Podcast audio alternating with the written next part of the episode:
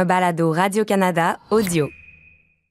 Fait que j'étais dans un festival, puis on était plein de monde autour d'une table qui jasait. Il y avait du monde de partout, puis j'avais encore rien dit de la conversation. Puis là, quand j'ai finalement décidé de dire quelque chose, il y a quelqu'un qui m'a arrêté au milieu de la conversation ou de ce que je disais pour me dire Ah, t'as donc ben un bel accent coloré.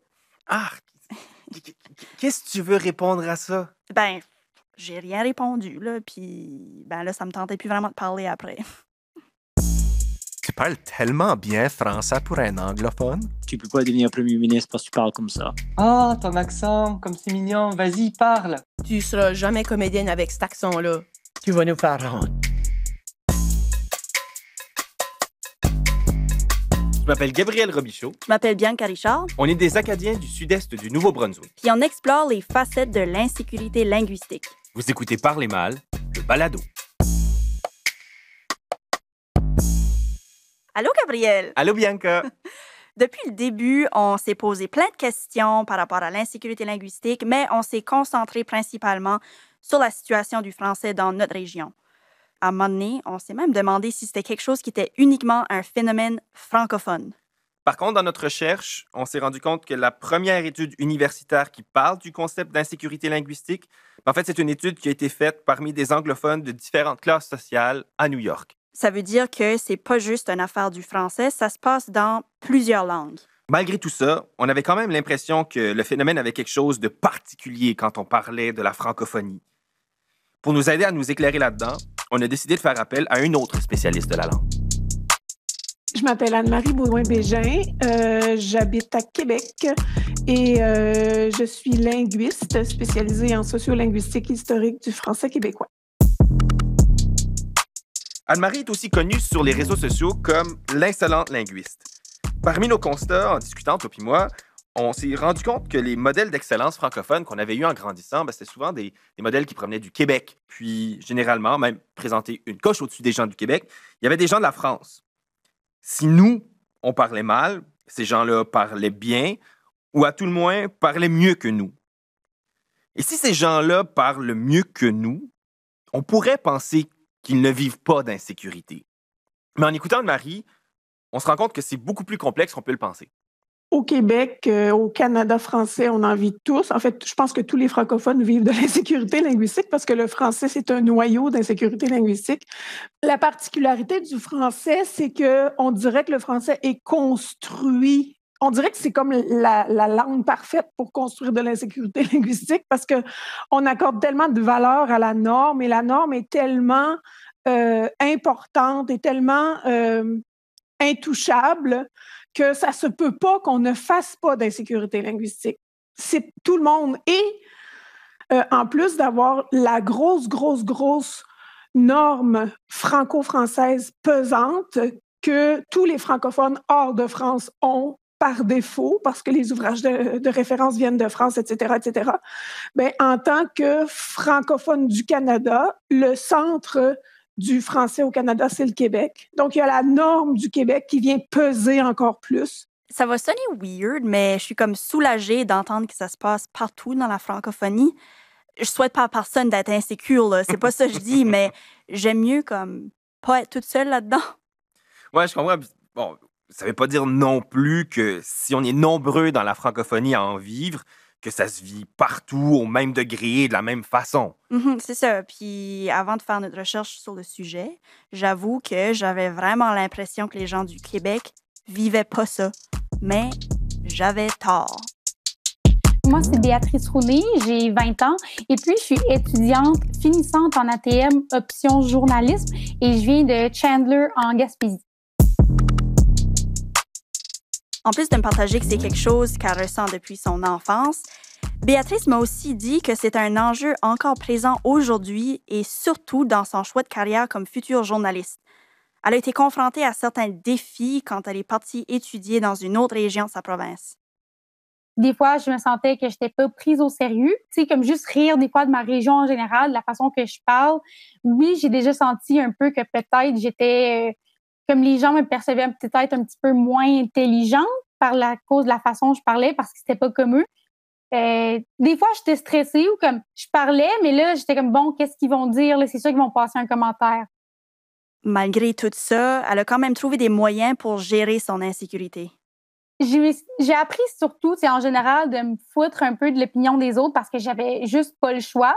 Je me suis dit aussi que c'est ça qui faisait mon charme puis qui pouvait me démarquer des autres, à part euh, moi, euh, comment je faisais les choses journalistiquement. Je pense que euh, ça peut me démarquer puis ça peut être charmant. Fait que je me suis beaucoup convaincue de ça.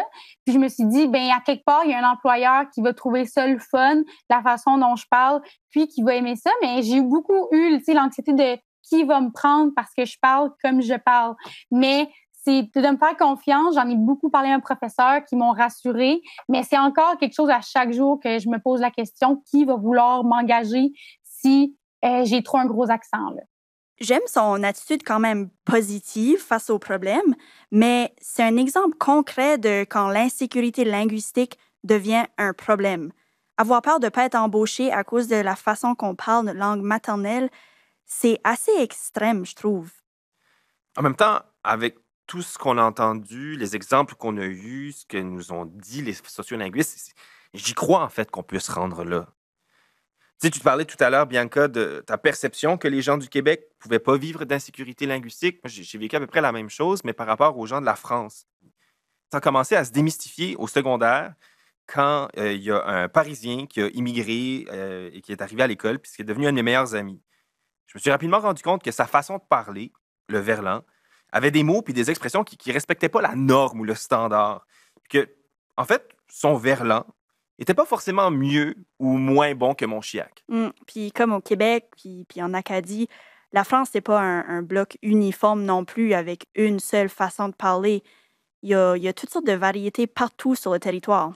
Oui, puis c'est justement en pensant à ces variétés-là que j'ai décidé de faire appel à un autre ami français que j'ai rencontré quelques années passées. Je m'appelle Sylvain Sabatier, j'habite à Gatineau. Je suis responsable des communications. Je viens de France, dans le sud-ouest, à Toulouse. Pour Sylvain, sa prise de conscience que sa façon de parler français était perçue comme différente à l'extérieur de sa région, c'est arrivé assez tôt. J'étais en camp, je pense j'avais 10-11 ans, et euh, on avait une journée où on était un peu euh, laissé, on était sur la plage, mais on pouvait aller acheter des trucs et tout. Puis je pense que j'étais allé acheter probablement une chocolatine dans une boulangerie. Euh, la réaction de la personne a été de pas de me donner ce que j'avais demandé ou pas de me servir, mais de me dire ah, cet accent, l'accent du sud, hein, de Toulouse, hein, c'est ça. Oh, c'est l'accent chantant, c'est joli, c'est mignon. Donc, ah, et puis c'est la première fois que je réalisais ah, on n'a pas vraiment entendu ce que je voulais dire, on a entendu la façon dont je l'ai dit. Dès qu'on dit chocolatine à Paris, on va se faire reprendre et on fait dire ah non, c'est pas une chocolatine ici, c'est un pain au chocolat. Ok, mais t'as compris ce que j'ai dit, donc fais-moi pas chier. Tu sais, c'est quoi une chocolatine, alors peut-être que tu appelles ça pain au chocolat, mais alors que je pense que si des Parisiens viennent euh, dans le sud, qui demandent un pain au chocolat, on va leur donner une chocolatine ou un pain au chocolat sans nécessairement leur faire la remarque. Je pense qu'on est plusieurs à connecter avec cette situation-là quand quelqu'un te corrige, même si on compris qu'est-ce que tu voulais dire? Je dois dire que de mon côté, un déclencheur d'anxiété ou de, de frustration par rapport à la façon que je parle, c'est justement des commentaires comme ça, comme que la personne a dit euh, à la boulangerie. Euh, Ah, c'est cute, euh, c'est charmant, c'est coloré. Anne-Marie Baudouin-Bégin nous a adressé ce genre de situation-là de façon assez directe. On peut-tu avoir un contenu? Quand on parle, on, on est obligé de toujours remarquer la manière dont on parle, tu sais, je veux dire, puis se faire dire que c'est pittoresque, que c'est cute, que c'est non non, c'est parce que c'est mon c'est ma langue quotidienne, moi ça c'est pas pittoresque là, c'est la manière dont je, que je parle, la manière dont je parle tout le temps là, ça n'a pas rapport avec le pittoresque, c'est ma langue, tu sais? Même si c'est bien intentionné, ça finit par devenir lourd parce que les chances sont que c'est vraiment pas la première fois qu'on nous arrête au milieu d'une conversation pour nous faire un commentaire sur notre accent. Ça revient un peu à ce qu'on a déjà dit dans le premier épisode, l'idée de tout à coup devenir hyper conscient de la façon qu'on parle. C'est justement le genre de situation qui finit par amplifier ce sentiment-là à la longue. Donc, même si c'est pour être gentil, c'est souvent mieux de rien dire à propos de l'accent des autres. Mm. Là, Gab, on arrive presque à la fin de la série. Mm. C'est sûr qu'on a abordé le sujet de façon assez générale. À mesure qu'on creuse, on réalise que l'insécurité linguistique est tellement vaste puis complexe qu'on on pourrait en parler pour des heures puis des heures. Est-ce que si on a des pistes de réponse pour plusieurs questions qu'on avait au départ, la grande question demeure Est-ce que c'est possible de se débarrasser de notre insécurité linguistique? Dans le prochain épisode, Pour moi, dans le français acadien, j'avais pas encore perdu le poil de notre parlure. tu sais. Comme, c'est un français qui est non épilé, là.